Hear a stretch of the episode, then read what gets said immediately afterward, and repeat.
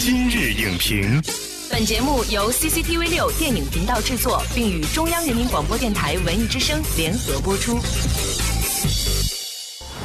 品头论足话电影，今日就评八分钟。我是姚淼。在暑期档最让观众翘首以待的动画片，当属《超人总动员二》。这部由迪士尼影业出品、皮克斯动画工作室制作的动画电影呢，让影迷们苦等了十四年，如今强势回归，获好评如潮。今天呢，我们特别邀请到了中国电影资料馆策展人沙丹，带您一起来走进超能家族的奇妙世界。欢迎沙丹老师来今日影评做客。主持人好，大家好。时隔十四年的时间，我们终于盼来了《超人总动员二》。不过因为时间真的有点太久远了，就是好多观众呢，可能对于《超人总动员一》的故事都有些模糊了。所以可不可以请沙丹老师先向大家来简单的回顾一下《超人总动员一》的故事？《总动员》这个故事实际上还是一个从一个普通家庭开始，这一家庭其实都是特别有这个超能力的啊。当中有这个超能先生啊，非常的这个力大无穷啊。他的妻子呢是一个弹力女超人啊，手可以可以变成各种各样的一个形状，变大，像像一个橡皮筋儿似的。哎，他们家里面有几个非常可爱的这个小宝贝啊，个人都有个人的这种超能力啊。说这个家庭啊，在经过了这个很长时间之后，蛰伏之后啊，一直大家都不知道他们是这个超人啊，突然有有朝一日被唤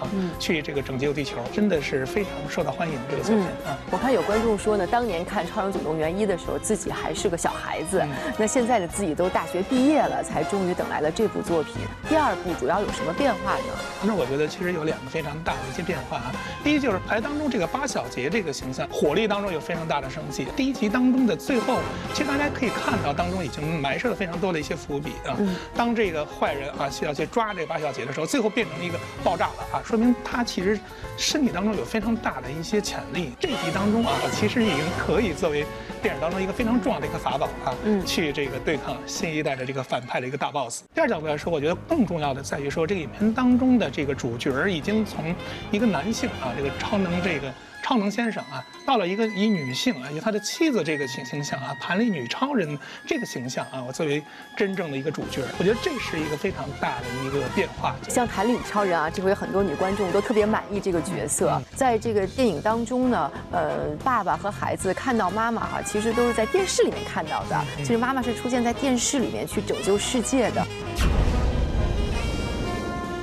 在第一集当中，她是协助自己的这个丈夫啊去拯救世界，她是一个很好的帮手。那到这一集，那男性可以在家去喂孩子啊，可以当这个奶爸，他去骑着自己的摩托去啊出任务，然后就当这个超级英雄啊。他自己去开这摩托的时候。啊，一会儿你会想到说，这个形象难道不是像这个 DC 的这个蝙蝠侠那个啊骑着摩托那形象黑暗骑士啊，进行一个所谓的一个挑战吗？甚至电影当中都可以去用自己的双臂去勾连飞机啊，实际上是一个能力的这样一个升级啊。但是我们还要注意啊，这个女性当中她在出任务的过程当中，对于家庭本身的这种平衡还是非常重要的啊。大家可以看到说，这个女性既可以去啊去拯救地球，同时角角度来说呢，还能对自己的孩子以以及自己的丈夫之间的这个家庭的这种维系也做得非常好，那我觉得这真正的是一个完美的一个女性了。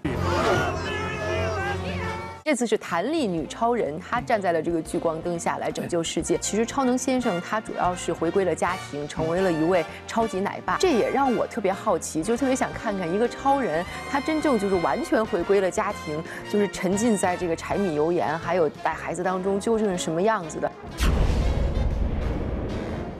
所谓这种反差萌啊，这个当中确实在这个爸爸，也就是说超能呃先生这个身上起到非常大的一个呃一个体现，就是说这样一个力大无穷的人，还是做的一些柴柴米油盐呢？比如说是辅导孩子做功课呀，比如说陪孩子去读书啊，这其实对男性角度来说，其实是一个真正的考验。其实这也会让我们这些普通人啊，觉得自己也挺了不起的，因为就是难倒我们的这些难题呢，其实也会难倒这样的超人先生。所以好多人看了之后呢，觉得其实他有这种呃反超英的这种呃味道在。十几年前那会儿看这个。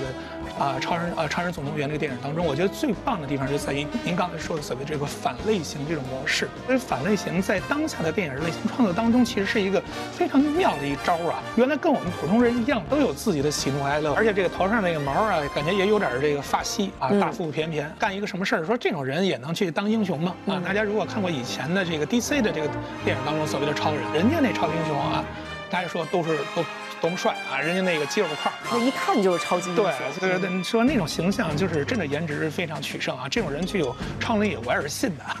那咱们这个电影当中，真的就是平民化的超级英雄。原来这些超人啊，无坚不摧的人，原来他们也有自己的中年危机啊。嗯，啊，这个当中有一段非常重要的一个一个片段，公司里面当了一个好像类似于保险推销员一样，天天被这个老板骂，看到街角那儿有一个坏人正在抢劫，希望说能够去啊去拯救那个人，但是这老板说了，你要不听我的话，我立马就把你炒鱿鱼。嗯，这个时候。原本那些英雄的气概一下就放下了。其实看的时候是觉得有点难过的啊。这个地方难过是在于说，他真正的把我们今天啊，所有很多人所谓的中年危机哈，这样一种真实心态表现得非常好。这种方式恰恰是用了一个我们过去会认为是最纯真的，或者说最可以上天入地无所不能的一个动画片的方式去表现出来。我就觉得说，这是这个皮克斯非常非常重要的地方。I couldn't have done this if you hadn't taken over so well. I've got to succeed. So she can succeed. 所以像《超人总动员》这一系列电影，我觉得最感动我的就是它既强调了家庭的这种温暖，其实它也看到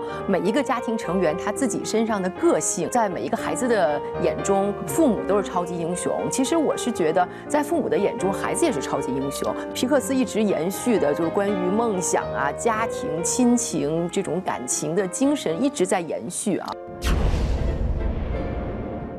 他作品当中，其实大家都可以啊，老少咸宜，谁都可以看啊。非常注重于对对家庭啊、友情啊、理想、梦想等的一些主题的这样一些诠释啊。我记得我是第一次看皮克斯的动画，应该就是这个，啊，《玩具总动员》啊啊，主题当中都是说友情的这样的一个重要性啊。有些人原来是被冷落的，现在其实可以。通过啊和朋友一块儿的这种形式去振奋自己，就是有对友情的这种阐述。其实其中还有几部就是对于家庭亲情的阐述，包括这个《超人总动员》系列。啊，《超人总动员二》这个电影当中讲了三个非常重要的一个词啊，第一个所谓的惩恶扬善，第二角度来说呢，叫就是所谓的支撑回归家庭啊。就家庭对于今天的美国，对于全世界的这个啊所谓的家庭来说都是非常重要的一个概念。最后就是拯救地球，拯救地球是这个电影中所谓的超级。英雄这个模式当中的一种体现，这个当中的非常重要的一个价值观念，其实就是家庭的核心的这种作用，最终都是讲的家庭对于整个社会当中这样一个重要性。感谢沙丹老师的精彩点评。时隔十四年，超能家庭强势回归，将动作冒险与温馨家庭喜剧完美融合，带给观众惊喜的同时呢，也传递出了片名的含义，那就是相信自己，每个人都是自己的超人。下期节目再见。